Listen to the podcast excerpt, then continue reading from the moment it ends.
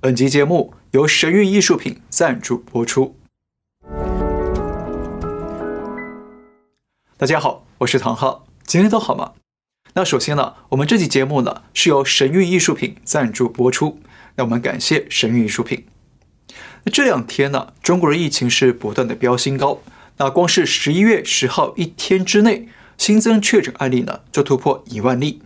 是从四月二十九号，也就是上海封城期间以来啊，再次在一天之内突破万例。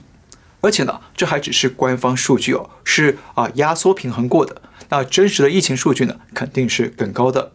而且广州部分地区啊，也再次启动了静默状态，也就是封城，那使得街面上几乎空无一人，缔造新的中国特色奇观。那按理说，中国疫情是急速的升温，形势呢是越来越严峻。那么从党中央到各地政府啊，应该是啊卯足全力再次升级清零大跃进才对，是不是？但是啊，惊人的异象发生了。十一月十一号，中共卫健委和国务院的疫情防控小组发布了新的通知公告，推出了优化疫情防控措施，还强调要科学精准做好防控工作。那这通知啊，挺有意思的。一开头呢，先强调了习近平的坚持动态清零不动摇，但后头啊，就提出了二十条优化防控措施。那说是优化呢，其实呢是把疫情防控的强度啊给稍微软化放松一点。比方说，对于密切接触者和海外入境人员的管理呢，从七天集中隔离加三天的居家健康检测，改成了。五天集中隔离加三天居家隔离，同时呢，要把从高风险地区出来的人员从七天集中隔离改成了七天居家隔离，而且呢，还说要加大力度来整治各地政府的一刀切和层层加码的封控措施，要严禁随意封校封课、停工停产，还有严禁随意禁摩、随意封控等等。这些优化措施啊，听起来好像是好事啊，好像中共终于要开始松绑管制了，对不对？但是你有没有发现，明明中国疫情出现了新高峰，单日确诊破万了，但是官方却在这个时候宣布松绑防疫，反其道而行，这不是很诡异、很离奇吗？而且更离奇的是，就在前一天，习近平召开中央政治局常委会议。也就是习近平带着他手下六个小弟常委开会，那习近平又再强调了一次，坚定不移贯彻动态清零总方针。但是隔天官方就宣布了二十条的优化防控措施，那前一天才说要坚持清零，隔天就宣布松绑，这是精神分裂吗？还是习近平在学美国的战略模糊呢？或者学拜登的战略糊涂呢？所以今天啊，就有朋友来问我说啊。看不懂中共的思维逻辑，是不是国务院跟习近平还在内斗，在反扑习近平啊？那这问题啊问的是挺好的。不过在我看来啊，坚持清零跟宣布松绑，应该都是习近平的意思。毕竟啊，他现在是全世界最有权力的伪英雄啊，中共政府里头谁敢这样公开跟他作对呢？不过这种啊前一天清零后一天松绑的矛盾举措，其实反映出两件事：第一，反映了习近平在处理疫情的问题上呢，陷入了矛盾困境。一方面呢，清零确实重创了中国经济，吓跑了外资外企，让他失去经济的支柱。那二方面呢，动态清零是他的标志性政策，是他自豪的连任成绩跟面子工程，那绝对不能抛弃。所以他也不知道啊怎么取舍会更好，就出现这种前后矛盾的政策宣示。但是呢，这种矛盾呢，也反映出第二件事，就是共产党的投机心态。从毛泽东到习近平啊，他们从不觉得自己的言行矛盾有什么问题，只要能够维护他们的利益，维护他们的权利就行了。那说什么做什么，说真话说假话都不重要。换句话说，习近平会选在疫情高峰期宣布松绑的信号。一定是为了啊什么某种的利益或者是什么目的呢？才会这样说。那么习近平到底想要什么呢？我认为有几个用意。第一个用意是清零造成了强烈民怨，逼得习近平不得不稍微安抚民怨，同时呢为党中央甩锅责任，把各地清零造成的经济受挫和次生灾害呢，都推给地方政府和地方官员。因此啊，我们可以看到这份二十条优化措施就标榜着精准防疫，要打击不科学措施。言外之意呢，这些天怒人怨的次生灾害啊，都是地方政府领略不好习主席的精神，都是地方的错。所以现在中央要出来整顿各地的过度清零，为人民伸冤。当然了，我们都知道，党中央不是真的要为民伸冤，只是要切割责任，弃车保帅。第二个用意是要保住经济运作，避免更多的企业外逃。我们知道，中国两年疫情下来啊，已经造成了多少企业倒闭、裁员，或者是撤出中国。那现在看富士康的郑州厂啊，也被疫情和动态清零搞得是鸡飞狗跳，造成企业巨大的损失。那富士康也开始加速的把产能转移出去。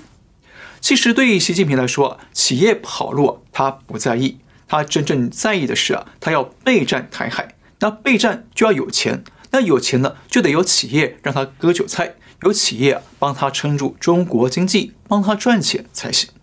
所以呢，我们看到了，在这个优化措施的第十九条就说。不得擅自要求事关产业链全局和涉及民生保供的重点企业停工停产，落实好白名单制度。什么意思呢？就是像富士康或者其他对中共很重要的企业啊，不能随便停工停产，得让他们继续生产，让他们呢不会轻易跑路，好帮党中央赚钱备战。第三个用意是要吸引外国资金回笼，为中国经济输血输入技术。过去两年受到疫情的冲击呢，那中国缺资金、缺技术，特别是在二十大习近平连任之后呢，海内外都怕出现另一个独裁的毛泽东，让外资吓得是加速撤离。那光是在十月份就有八十八亿美元的资金撤出中国，而今年到十月底呢，估计有超过一千亿美元撤离了。但是习近平要备战，那需要钱来生产武器、养军队、养韭菜，所以呢，他需要找外资回来。这就是为什么他特意在这个时候宣布优化措施，还不断地喊要开放。其实呢，就是希望对海外营造一种开放松绑的气氛，来诱惑外资啊进到中国投资投钱，为中共输血，不是真的要延续邓小平的改革开放。比方说，优化措施的第七条，把境外人员飞往中国登机之前，要在四十八小时之内取得两次核酸阴性证明。改成了只要检测一次。那第十条也把入境人员的隔离时间缩短了两天。这些举措啊，显然都是为了对外国人表达友善的松绑，目的呢就是要吸引外资。还有一个用意很重要，就是习近平马上就要出国访问了，要参加 G20 和 APEC 峰会，所以呢，他刻意先通过松绑啊，来营造中国的利好消息，一边掩饰中共的威胁与封闭。那另一边呢，又引外国政府与外资外企到中国输血、输技术，帮他赚钱备战。同时呢，习亚还要跟拜登举行拜习会，所以先营造松绑和开放的氛围呢，会有利于他跟拜登谈判，拿中国的十四亿人口市场呢和劳动力来跟拜登谈判。好，看到这里啊，我们就明白了，习近平为什么多次强调要坚持动态清零。但是呢，却又在出国的前夕宣布有限度的松绑防疫，其实啊，不是思想错乱或自我矛盾，而是藏着其他的利益算计。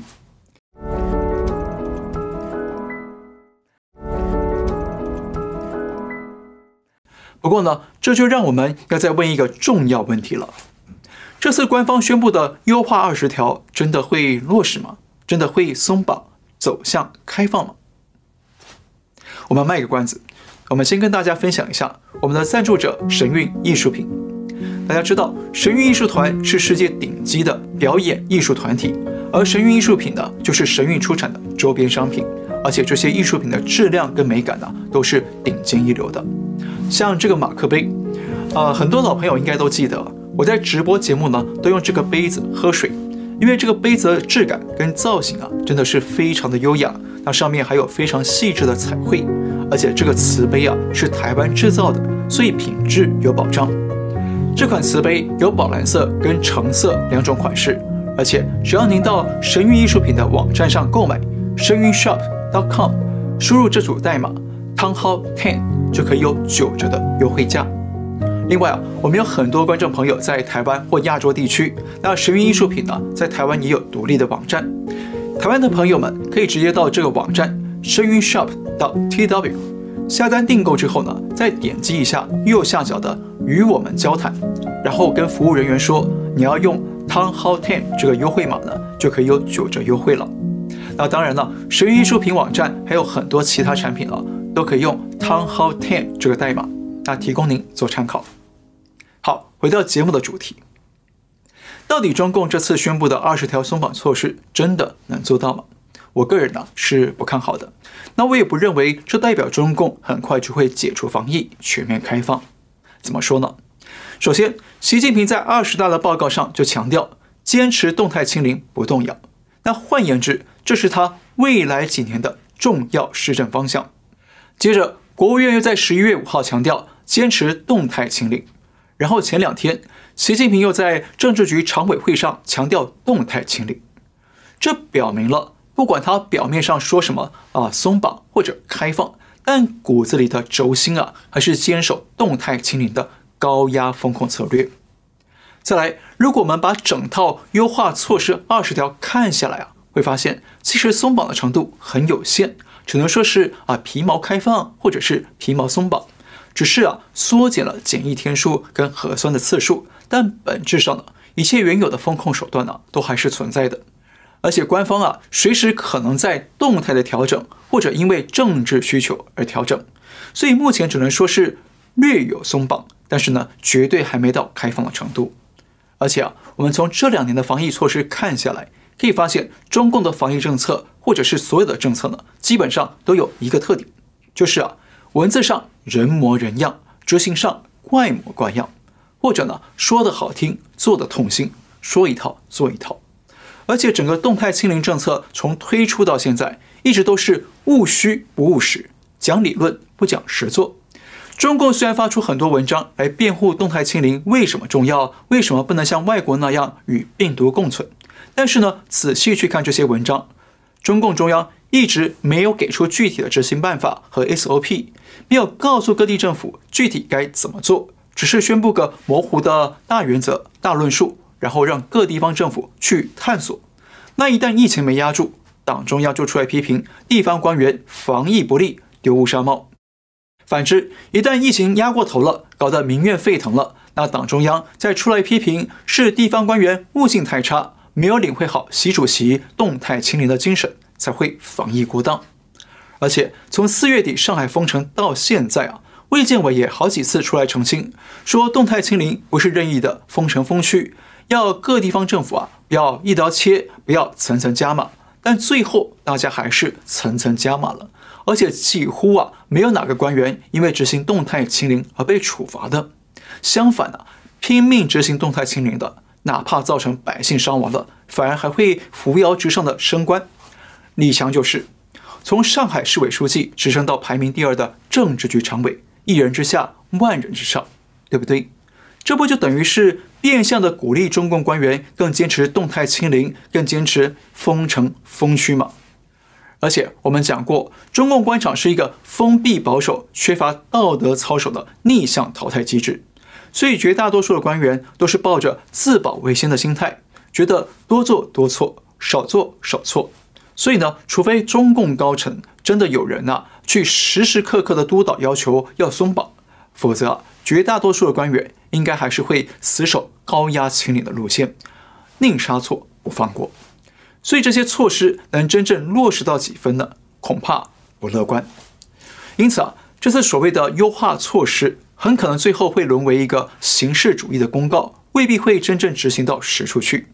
因为对中共来说，党的政治安全远远胜过人民的生命安全和经济安全。那只要党中央需要，这份公告随时可以动态的变成历史文件。还有一个重要的原因啊，中共正准备在二零二五年推出全民电子健康码。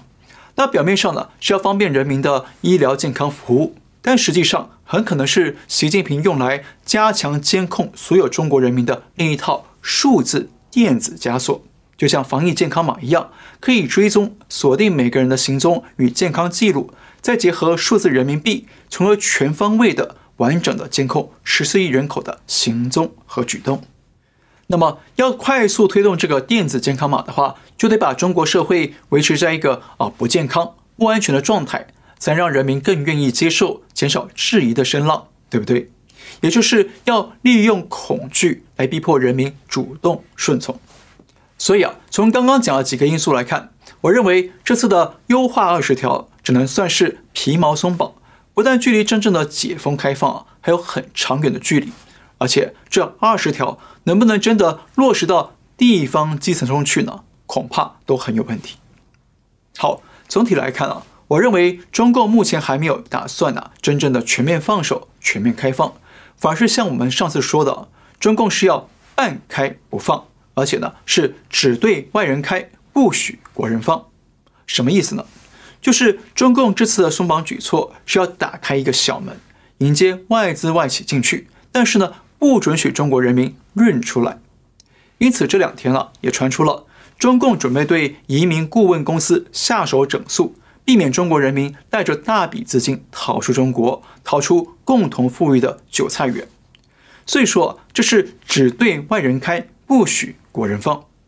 但是呢，外资外企更要留意了，一旦在这个时候真的相信了中共，把资金企业投进中国去，那么很可能就很难出来了，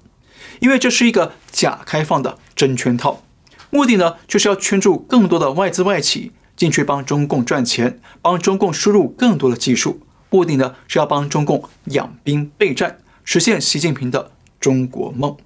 所以啊，请海外的企业务必要谨慎留意了。最后呢，我们再重复一下，中共这次推出优化措施二十条有哪些用意？用意一，稍微安抚次生灾害造成的民怨，为党中央甩锅洗地。用意二，保住经济运作。避免更多企业外逃。用意三，吸引外资回笼，为中国经济输血输技术。用意四，习近平要出国访问，营造中国利好消息，诱引外资外企。好，今天先聊到这里，感谢您收看，我们下次再会。